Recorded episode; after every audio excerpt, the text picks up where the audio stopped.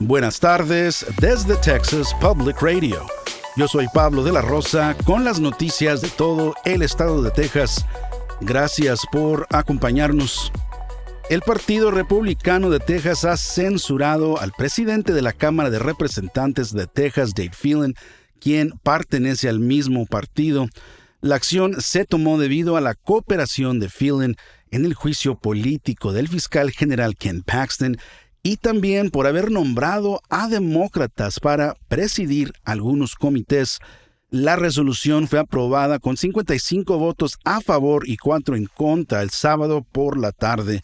El Partido Republicano de Texas ha estado olvidado, eh, dividido en varios temas, incluido el juicio político de Paxton y el fracaso de los legisladores tejanos en aprobar un programa de vales escolares que el gobernador Greg Abbott ha estado tratando de implementar. Phelan ha criticado a muchos republicanos de Texas por promover políticas que, según él, fomentan el antisemitismo y el racismo.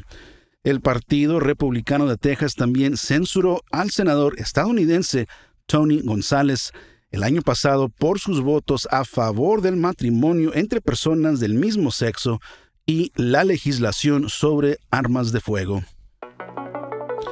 Además de la censura al presidente de la Cámara, Dave Phelan, el Partido Republicano de Texas aprobó una resolución que asegura que el partido no está vinculado al antisemitismo.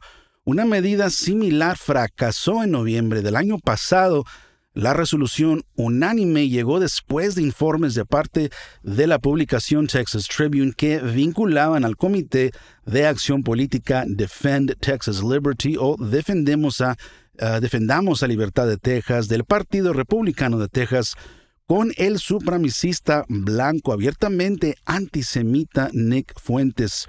Phelan había criticado a Defend Texas Liberty, uno de los principales financieros del Partido Republicano de Texas, y sugirió que cualquier donación del grupo se redirigiera a organizaciones benéficas pro-Israel. Los financiadores de Defend Texas Liberty recientemente crearon un nuevo comité de acción política llamado Texans United for a Conservative Majority o Tejanos Unidos por una mayoría conservadora. En el Valle del Río Grande, los residentes están denunciando las donaciones que el congresista Vicente González recibe regularmente de un grupo de cabildeo israelí. Una pequeña multitud protestó contra González el viernes, diciendo que es cómplice de los asesinatos de decenas de miles de palestinos que Israel ha cometido desde el ataque de Hamas el 7 de octubre, los manifestantes llamaron la atención sobre la aceptación por parte de González de cientos de miles de dólares de parte de American Israel Public Affairs Committee o APAC a lo largo de sus ciclos electorales. La organizadora de la protesta, Victoria Oceguera, quien trabajó antes con González, y es estudiante de ciencias políticas en la Universidad de Texas en el Valle del Río Grande, expresó su frustración. Siento que las llamadas realmente no están haciendo nada, así que tuve que salir a las calles a protestar porque no sabía qué más hacer. Y es muy decepcionante ver a alguien por quien voté porque pensé que iba por el camino correcto apoyando el genocidio de personas inocentes.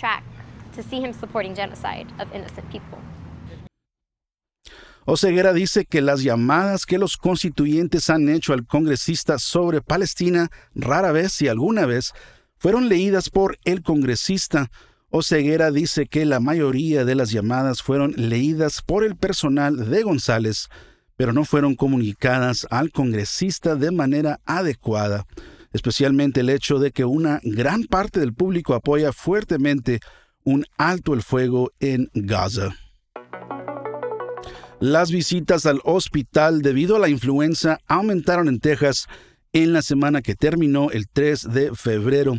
El Departamento de Servicios de Salud del Estado reportó 12 brotes institucionales asociados a la influenza en escuelas y centros de atención a largo plazo. Más de 3.563 tejanos han muerto de neumonía o influenza desde el inicio de la temporada de influenza en octubre, y dos de ellas fueron muertes pediátricas. En contraste, los nuevos casos de COVID disminuyeron un 4.4% en el mismo fin de semana, pero se reportaron 94 muertes por COVID durante ese tiempo en todo el estado. Hasta ahora este año, 178 tejanos han muerto a causa de COVID. Esto ha sido TPR Noticias al Día. Nos vemos mañana martes con más reportajes de todo el estado. Siga nuestro canal en YouTube o Facebook para no perderse ninguna historia. Desde el Valle del Río Grande para Texas Public Radio. Yo soy Pablo de la Rosa. Con el equipo de investigación especial más grande de Texas, hemos recuperado más de 13 y medio millones de dólares, protegiendo a negocios como el suyo. Somos un socio luchando contra el fraude en la compensación para trabajadores. Su negocio es más seguro, más fuerte, mejor con Texas Mutual.